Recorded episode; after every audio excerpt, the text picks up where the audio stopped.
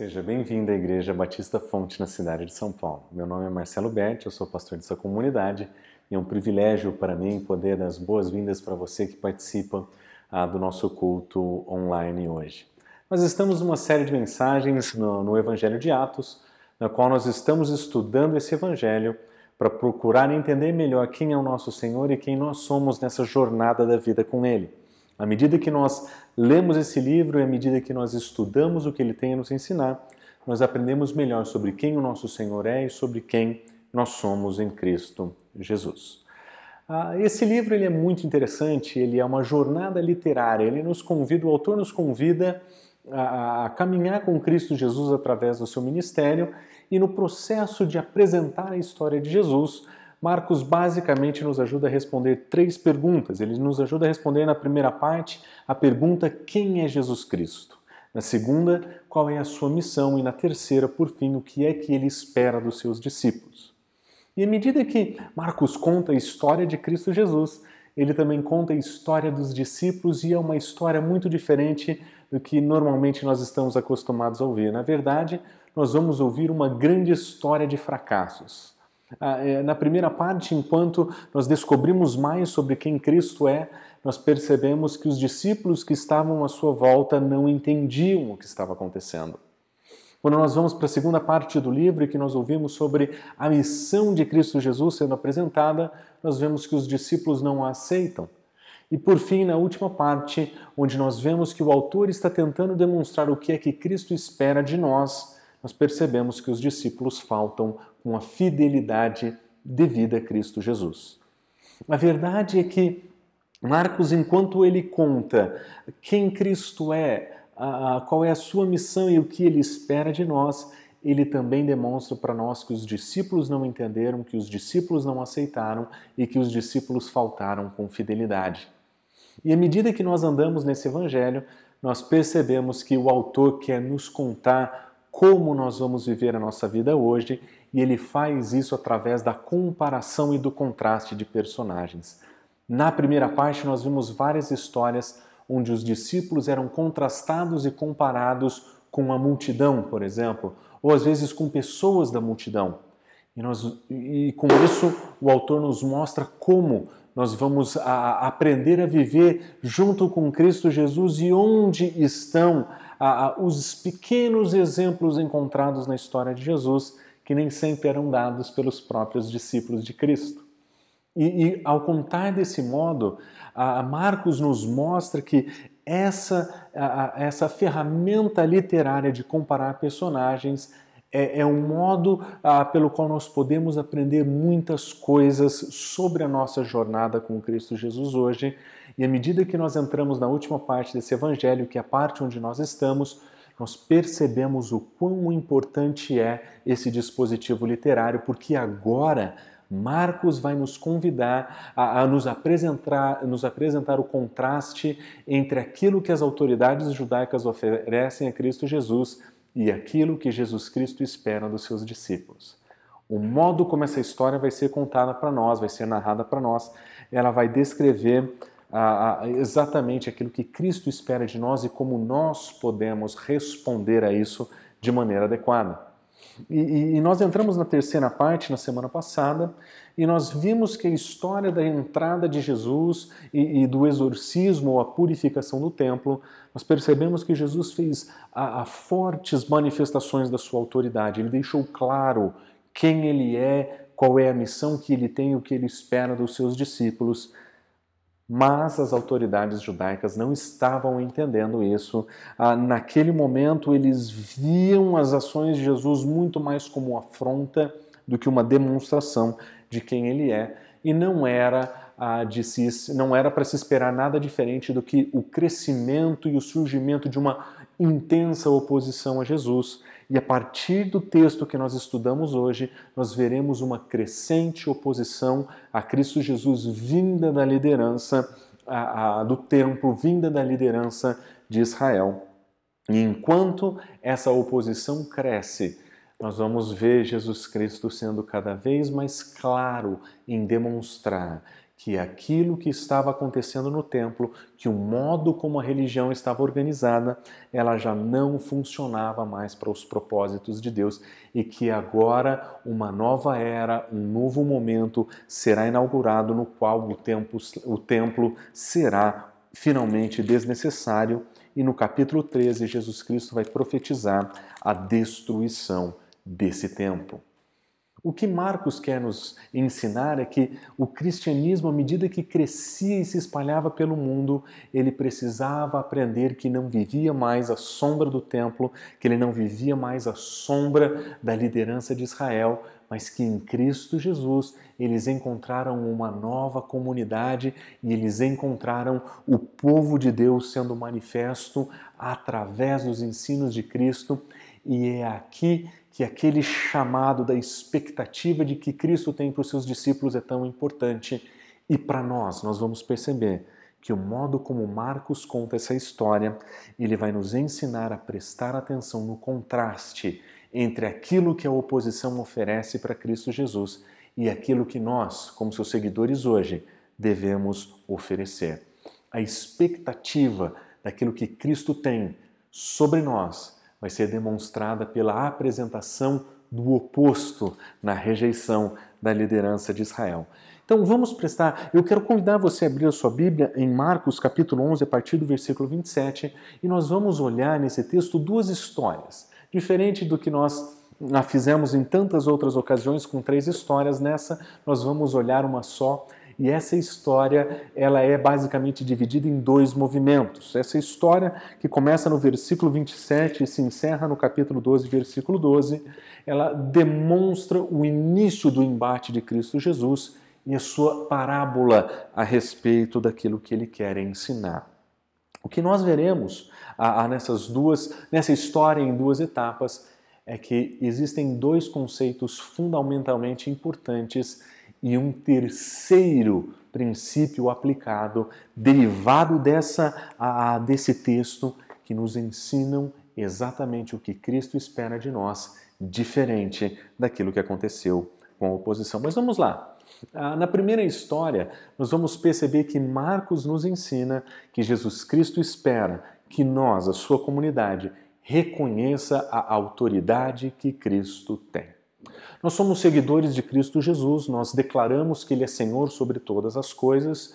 Ah, e, sobre nós pesa ah, ah, essa responsabilidade de reconhecer a autoridade de Jesus, diferente do que acontecia com a liderança judaica.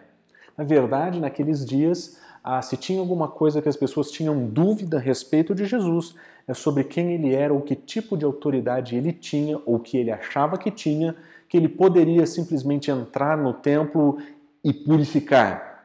Da perspectiva lideran da, da liderança a do templo e da religião judaica, Jesus Cristo era um baderneiro destruindo a fé e ele estava contaminando o povo com heresias e, e, e ensinos perigosos.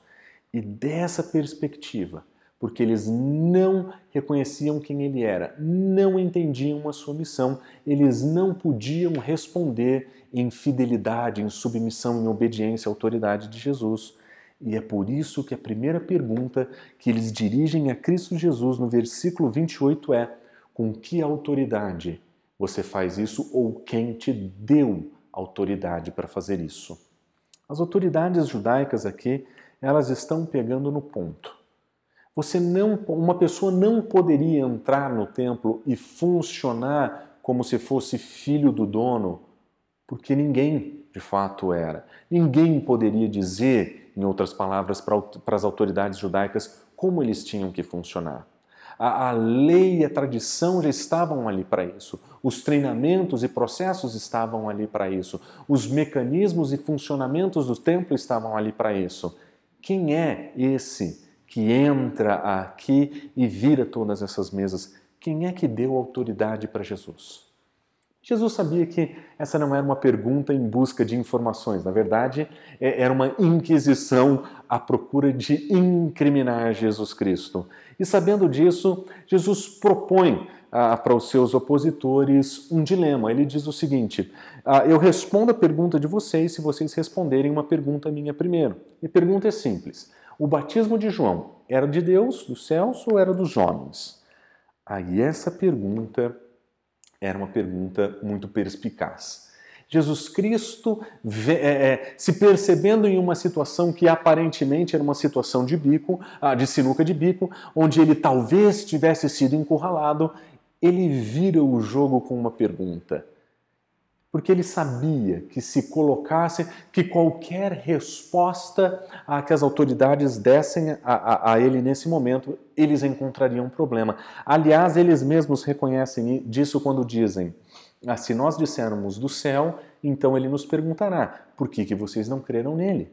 Mas se nós dissermos dos homens, e aí nós vamos ter que temer o povo, porque todos consideravam a João como um profeta. Aqui está o dilema. Jesus Cristo propõe duas opções: a autoridade dele do céu ou das pessoas. E essa apresentação de Jesus Cristo é a, a apresentação a, a de uma percepção sobre a origem da autoridade que ele tem e ele dar indícios do que ele quer, de, de, de onde vem a autoridade que ele tem. Mas, entendendo o dilema, as autoridades dizem: Nós não sabemos, e Jesus disse: Eu também não vou responder. Mas, ao dividir as autoridades existentes no mundo de, em duas fontes, Jesus Cristo basicamente respondeu a pergunta que, os, que, os, eh, que as autoridades faziam. Eles estavam perguntando sobre a origem da autoridade de Jesus e Jesus Cristo deu duas opções: céu e terra. E cá entre nós, eu tenho a impressão que esses líderes sabiam que nenhum deles tinha investido de Jesus a essa autoridade. Jesus não era nenhum dos alunos deles, ah, não era discípulo de ninguém, não seguia nenhum deles, não havia sido batizado por nenhum deles. De fato, nenhum deles poderia dizer que a autoridade de Jesus tinha sido instituída por alguém naquele lugar. O que sobrava uma opção, não é verdade? De uma forma muito inteligente, Jesus Cristo oferece a sua perspectiva sobre a autoridade e demonstra que, que por, por, por, por meio de um dilema, que a autoridade que ele tem é uma autoridade que vem dos céus. E se é uma autoridade que vem dos céus, faltar em reconhecer a sua autoridade pode ser um grande problema. E é exatamente o que acontece. As autoridades elas têm certeza que Jesus Cristo não é quem ele diz ser. Ele não pode ser quem ele diz ser. Ele disse que perdoa pecados, ninguém pode perdoar pecados. Ele disse que pode controlar o templo, mas ele não pode controlar o templo. Na verdade, esse homem ele é um impostor, ou seja, o que quer que ele pense ser, o que é que ele acredite ser a fonte de autoridade dele, ele é um mentiroso e faltar em reconhecer a autoridade a de Jesus é uma das formas da manifestação da oposição que as pessoas oferecem para ele aqui. E isso é extremamente perigoso. E aqui reside um problema para a gente, não é verdade? Porque nós somos seus seguidores, nós declaramos o seu senhorio. Mas será? Será que nós, como indivíduos e comunidade, será que nós vivemos de um modo que reconhece essa autoridade? Nós falamos que Ele é Senhor sobre todas as coisas, eventualmente dizemos que não existe nenhum centímetro desse mundo que não esteja debaixo da soberania de Jesus. Mas será que nós conseguimos honestamente olhar para a nossa vida e dizer que não existe nenhum centímetro do nosso coração que não esteja debaixo do senhorio dele? Será que nós conseguimos dizer que não existe nenhuma das nossas ações que estejam debaixo do senhorio dele? Será que nós conseguimos dizer que cada um dos nossos pensamentos estão cativos ao senhorio de Jesus Cristo? Aqui é que reside o nosso problema, não é verdade? Porque enquanto os autores apresentam a autoridade de Cristo Jesus, enquanto a, a, o evangelista demonstra esse, esse início, esse indício de uma autoridade divina de Cristo Jesus e a completa rejeição das autoridades, nós percebemos que nós agimos de um modo muito mais parecido com o dos opositores do que com seguidores de Cristo, não é verdade? A grande tragédia da nossa vida é que nós falamos que Ele é Senhor sobre o nosso coração, nós falamos que Ele é Senhor sobre a nossa vida, mas eventualmente nós esquecemos disso. E o risco que nós vemos em não reconhecer quem Ele é é não viver de acordo com as expectativas que Ele tem. E é por isso que Jesus Cristo emenda essa história com uma parábola. Na verdade, o que nós vamos perceber aqui é que Marcos, além de demonstrar a, a, a, a, autoridade que Cristo tem, ele vai demonstrar a posição elevada que Cristo tem também. Ao demonstrar, ao apresentar essa parábola, não apenas autoridade, mas também posição. E ele vai contar uma parábola muitíssimo interessante. É, é, é uma parábola que basicamente funciona como uma introdução ao Antigo Testamento, se você assim me permitir. É, é um resumão do que acontece em toda a história de Israel. E Jesus faz isso de uma maneira também muito inteligente. Ele diz o seguinte: um homem plantou uma vinha, cercou-a por uma serve, construiu um lagar, edificou uma torre, arrendou a uns lavadores e ele se ausentou do país. O início a, a dessa parábola estabelece o tom de tudo o que acontece na sequência. Frequentemente no Antigo Testamento a nação de Israel era descrito como uma vinha e Deus era, é, era reconhecido como aquele que planta essa vinha, que inicia essa vinha. E através dessa imagem, Jesus Cristo está aludindo a, a, a Deus como, como progenitor da, da, da nação de Israel, do seu povo, e ele diz que esse povo ele estava debaixo da autoridade de alguns lavradores. Eles deveriam cuidar desse povo. Eles deveriam funcionar em outras, usando outra metáfora, como pastores daquelas ovelhas. Eles deveriam ser responsáveis por aquele povo. E o que é interessante é o seguinte: eles tinham responsabilidades, eles tinham funções, eles deveriam funcionar de um determinado modo, e a parábola de Jesus vai demonstrar que eles não funcionavam assim, de uma forma muito parecida com aquilo que ele fala sobre o templo a, a, a, na mensagem da semana passada. O templo deveria estar funcionando de um modo e não estava. Ele deveria representar a verdadeira adoração, mas naquele momento, com aquela mercantilização, ele não funcionava mais assim. E na parábola de Jesus o mesmo acontece esses lavradores tinham uma responsabilidade de, no período da colheita, oferecer os devidos frutos ao seu dono, muito parecido com aquela história da figueira que nós também vimos na semana passada, que estando, tendo passado o momento de dar frutos, mas que deveria ter dado os seus devidos frutos, Jesus Cristo a amaldiçoa e ela seca. Por não funcionar como deveria, aquela figueira ela é amaldiçoada e seca, exatamente como Jesus Cristo está aludindo nessa parábola, em uma clara demonstração de oposição contra ao funcionamento indevido da religião em Israel. No tempo da colheita, o que é que Deus, ah, o dono da vinha, faz no tempo da colheita? Ele envia um servo e esse servo vai até lá para buscar essa colheita e eles para receber os frutos da vinha. Eles, porém, o agarram, o espancam e o devolvem de mãos abanando.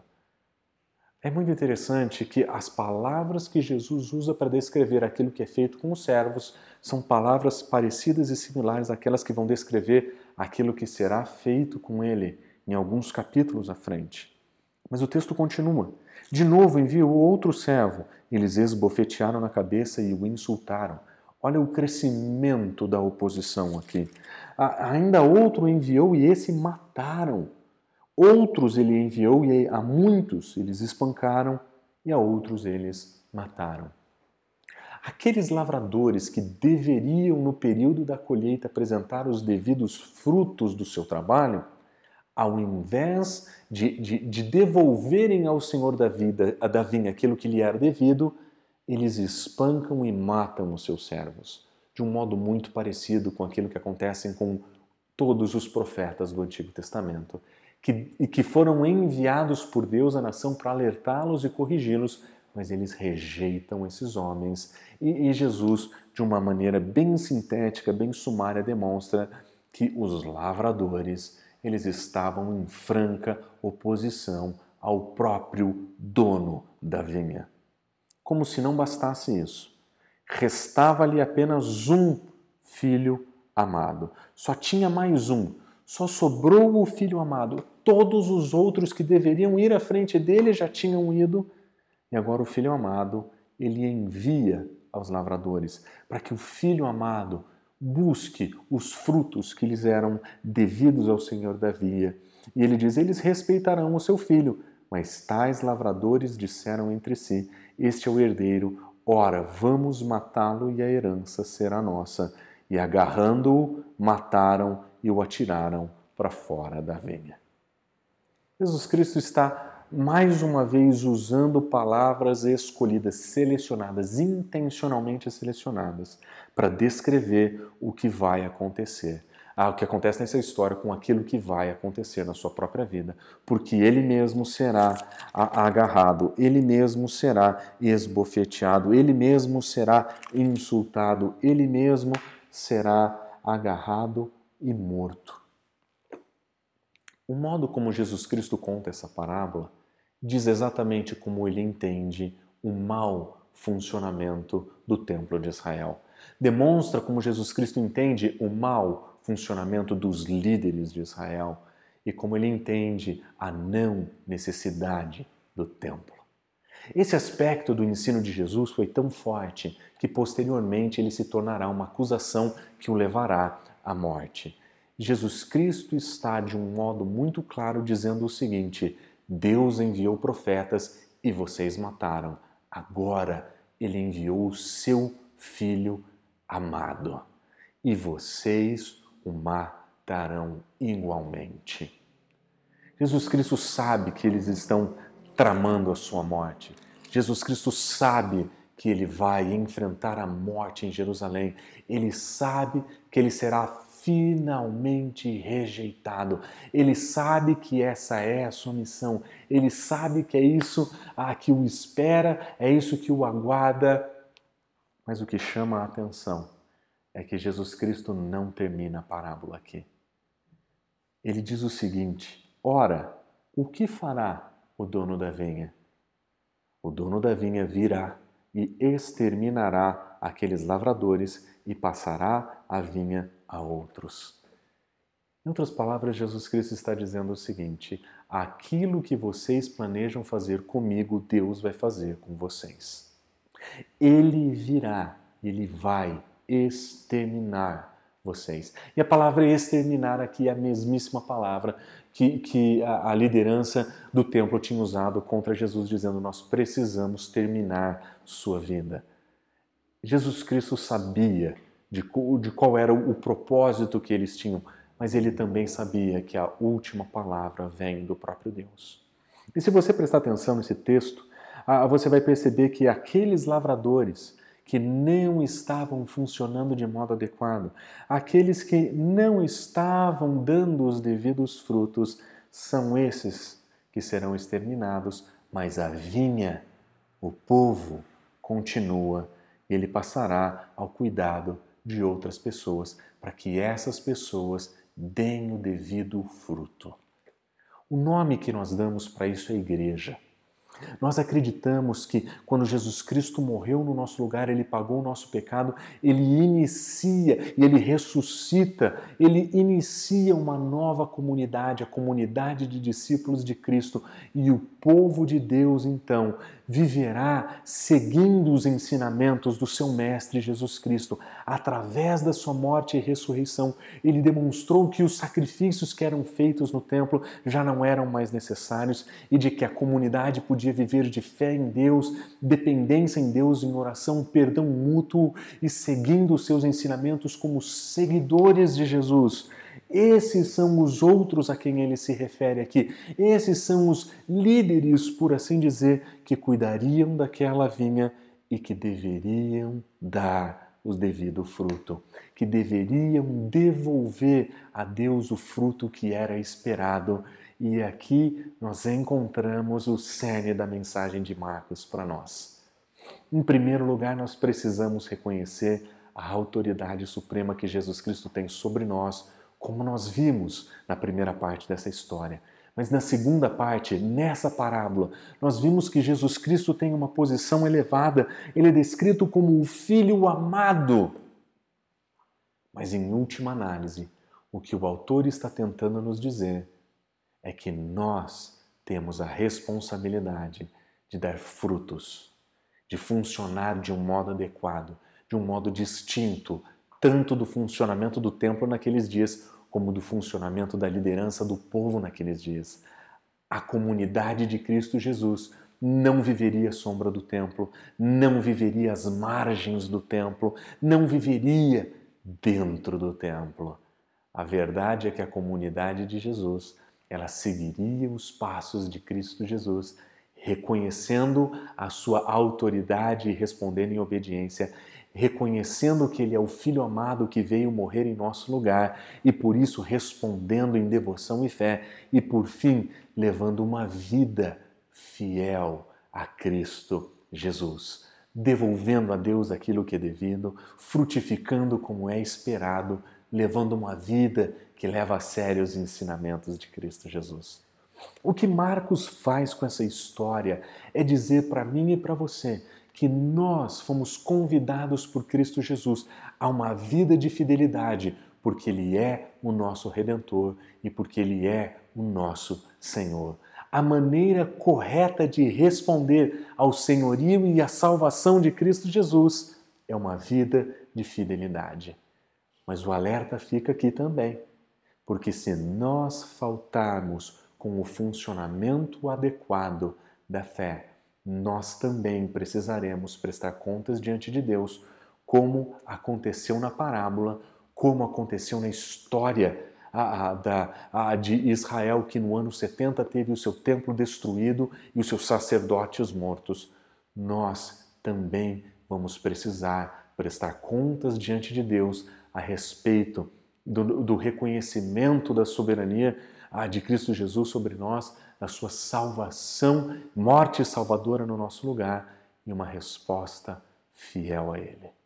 Nós somos convidados para dar frutos. Nós somos convidados por Cristo Jesus para sermos diferentes daquela figueira que ele amaldiçoou e seca, diferentes ah, daquelas pessoas que mercantilizavam a fé no templo, diferente desses líderes que não estavam funcionando de maneira adequada. Nós fomos chamados para frutificar para levar uma vida de fidelidade como igreja juntos. É isso que nós fomos chamados para fazer. E nós vamos experimentar e responder diante de Deus individualmente a, a, respeito da nossa fidelidade, mas nós também vamos responder de maneira comunitária. Você já se perguntou por que é que tantas igrejas que são plantadas, iniciadas, elas têm os seus dias acabando ou elas são igualmente fechadas? Você já se perguntou por que, que Jesus Cristo diz que a igreja dele vai prevalecer às portas do inferno e que ela nunca será destruída, mas que historicamente, por onde o cristianismo passou, nós vemos um esfriamento e um abandono da verdade? Você já se perguntou por que é que lugares famosos e importantes da nossa história cristã, que foram celeiros de missionários, que foram ambientes de estudo e reflexão da palavra, que foram o cerne da reforma, hoje são países pós-cristãos? Como é que nós vamos conciliar a ideia de uma igreja que vence as portas do inferno com a secularização da igreja em tantos lugares do mundo? A verdade é que Jesus Cristo responde a isso exatamente aqui.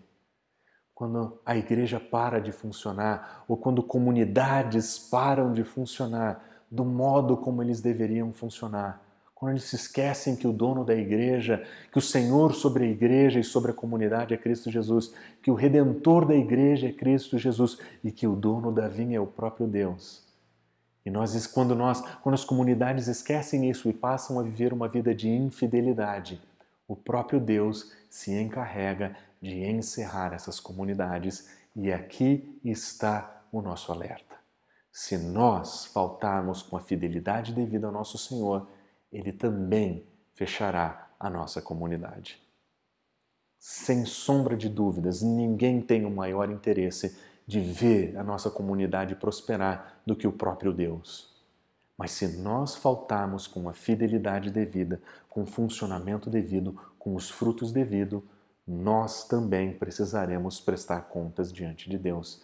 E é por isso que o alerta que fica para a gente é: reconhecer a autoridade de Cristo Jesus é importante, reconhecer a posição elevada de Jesus Cristo é importante, mas responder de modo adequado a esses dois princípios é fundamental. Nós precisamos viver uma vida de fidelidade ao nosso Senhor, porque é para isso que nós fomos chamados, é para isso que o Senhor nos resgatou e é para isso que nós o seguimos a caminho da Nova Jerusalém. Essa é a nossa jornada e é isso que o Senhor nos ensina aqui. Vamos orar? Senhor Deus, o Senhor sabe. Nós queremos levar uma vida fiel ao teu nome, uma vida que honra o teu sacrifício. E nós pedimos, Senhor, que o Senhor cuide da nossa comunidade, para que os indivíduos, cada um dos indivíduos que pertencem a essa comunidade, possam, Senhor, ser, ser, levar uma vida, Senhor, de acordo com aquilo que o Senhor espera e que a nossa comunidade, Senhor, dê os devidos frutos da tua glória, Senhor, dê os devidos frutos, Senhor, a, a daquilo que o Senhor espera de nós. Por isso, Senhor, tem misericórdia das nossas falhas tem misericórdia dos nossos erros e nos ajuda a viver de um modo que te agrada. Nós oramos, Senhor, em nome de Jesus. Amém. No desafio dessa semana, eu gostaria de convidar cada um de vocês a relembrar o sacrifício de Cristo Jesus por nós na cruz, celebrando a ceia em comunidade. Um dia em que nós vamos poder olhar e relembrar nosso Senhor aí tudo o que ele fez para que nós pudéssemos hoje sermos seus seguidores. Quando Cristo Jesus morre no nosso lugar, ele abre um novo e vivo caminho, no qual nós somos convidados a segui-lo, no qual nós somos convidados a viver de um modo que agrada e de um modo que corresponde à fidelidade devida a Ele nessa vida, a, a, de entregar a Ele tudo o que nós temos e somos em gratidão àquele que entregou tudo por nós. E na ceia do Senhor, nós lembramos desse sacrifício, nós lembramos o que custou para o nosso Senhor a nossa salvação. E como comunidade, nós temos a oportunidade de juntos pedirmos perdão pelas nossas falhas, pelos nossos fracassos e encontrar ali um ponto de encontro para nós, onde nós nos achegamos à cruz pedindo perdão e pedindo ainda mais que o Senhor nos ajude a levar uma vida fiel. Por isso eu gostaria de convidar você, terça-feira, às 20 horas e 30 minutos, a participar da ceia do Senhor com a gente, pois nesse dia nós vamos celebrar o sacrifício de Cristo e nós vamos nos estimular a levar uma vida que seja agradável, que seja de acordo as expectativas do nosso Senhor, uma vida de fidelidade. Eu espero por todos vocês e eu oro para que essa semana seja uma semana abençoada. Até mais.